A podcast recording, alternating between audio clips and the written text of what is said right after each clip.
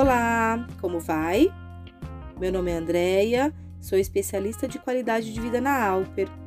No podcast de hoje, você vai conhecer um pouco mais sobre a varíola dos macacos, um tema que é extremamente importante e atual.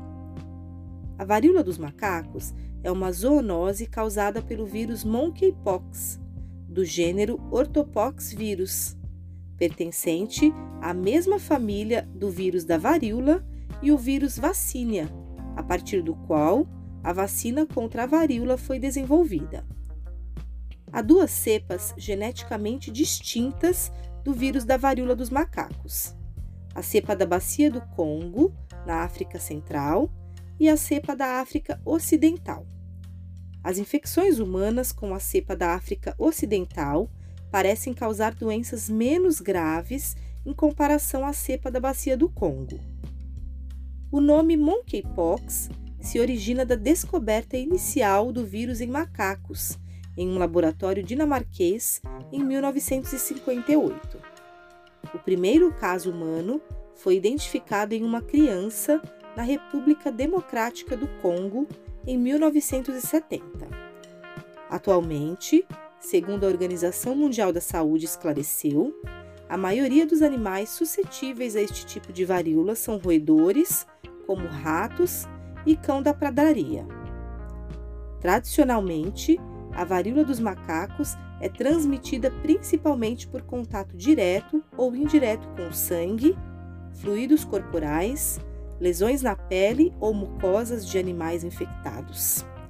A transmissão secundária ou de pessoa a pessoa pode acontecer por contato próximo com secreções infectadas das vias respiratórias ou lesões na pele de uma pessoa infectada, ou ainda com objetos contaminados recentemente com fluidos do paciente ou materiais da lesão.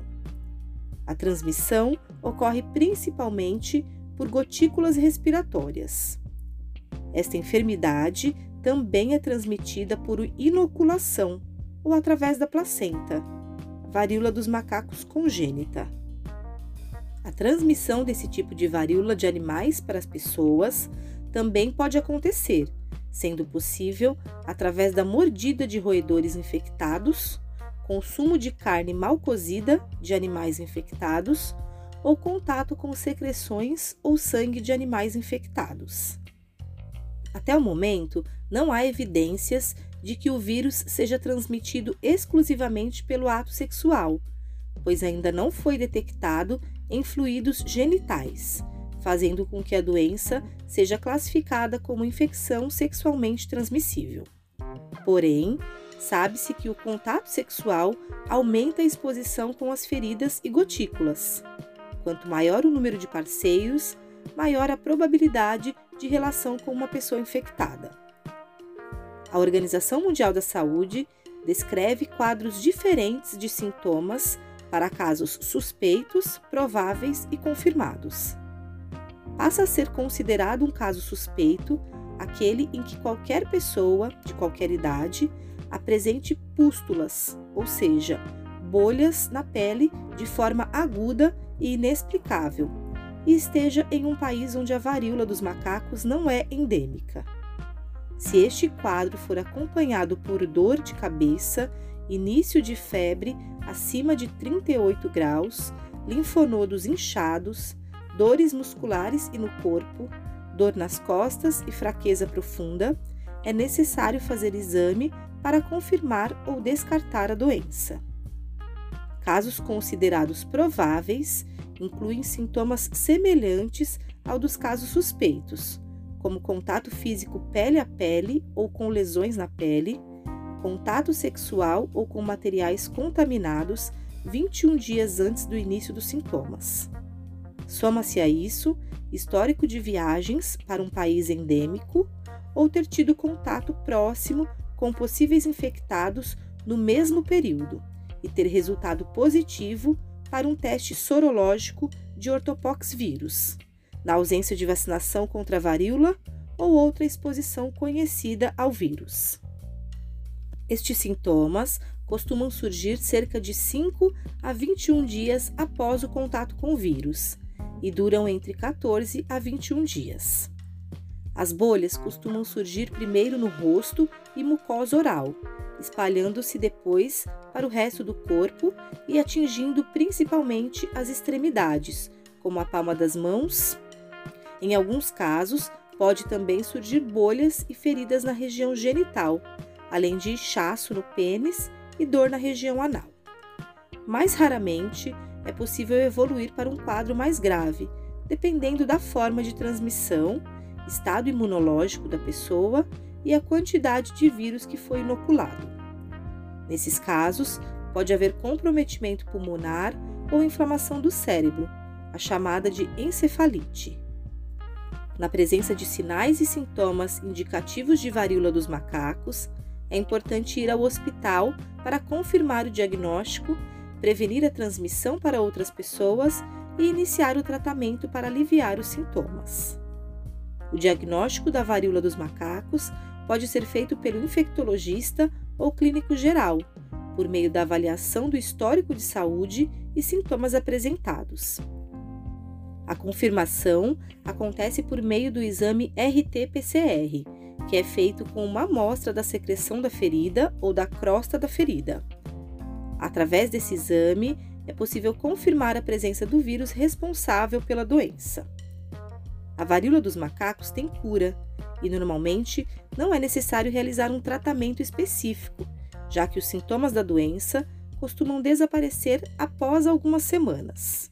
No entanto, em alguns casos, o médico pode indicar o uso de medicamentos para aliviar os sintomas mais rapidamente. É também importante que a pessoa fique em isolamento para evitar a transmissão da doença para outras pessoas, podendo ser necessário, em alguns casos, que a pessoa permaneça no hospital para ser monitorada. Até o momento, não existe medicamento aprovado no Brasil para o tratamento da varíola dos macacos. Porém, alguns antivirais apresentam atividade contra o vírus. Para preveni-lo, é recomendado evitar o contato próximo com pessoas diagnosticadas, evitar tocar nas bolhas ou entrar em contato com a roupa, roupa de cama, toalha e objetos de uso pessoal de pessoas que possuem sinais e sintomas, desinfetar e lavar bem as mãos com água e sabão, usar máscaras de proteção em locais com aglomerações, consumir apenas carnes que foram bem cozidas evitar contato com animais silvestres, de preferência roedores, manter-se informado sobre a doença com fontes confiáveis. A prevenção da doença também pode ser feita através da vacina. A vacinação contra a varíola tradicional é eficaz também para a varíola dos macacos, mas a Organização Mundial da Saúde esclarece que pessoas com 50 anos ou menos podem estar mais suscetíveis, já que as campanhas de vacinação contra a varíola foram interrompidas pelo mundo quando a doença foi erradicada, em 1980. A OMS está trabalhando para melhorar o acesso a uma vacina desenvolvida para a varíola, que foi aprovada em 2019 para uso na prevenção e ainda não está amplamente disponível. Atualmente, as vacinas existentes estão aprovadas para uso apenas nos Estados Unidos, Canadá, Reino Unido e Europa. No entanto, não são recomendadas para todas as pessoas, sendo apenas indicada para pessoas com risco de exposição ao vírus, incluindo trabalhadores da saúde, pessoas que trabalham em laboratórios ou em pesquisas com o ortopox vírus e pessoas que realizam testes laboratoriais para esse vírus. Compartilhe essas informações com seus familiares e amigos. A prevenção e o controle da varíola dos macacos dependem muito da conscientização de todos.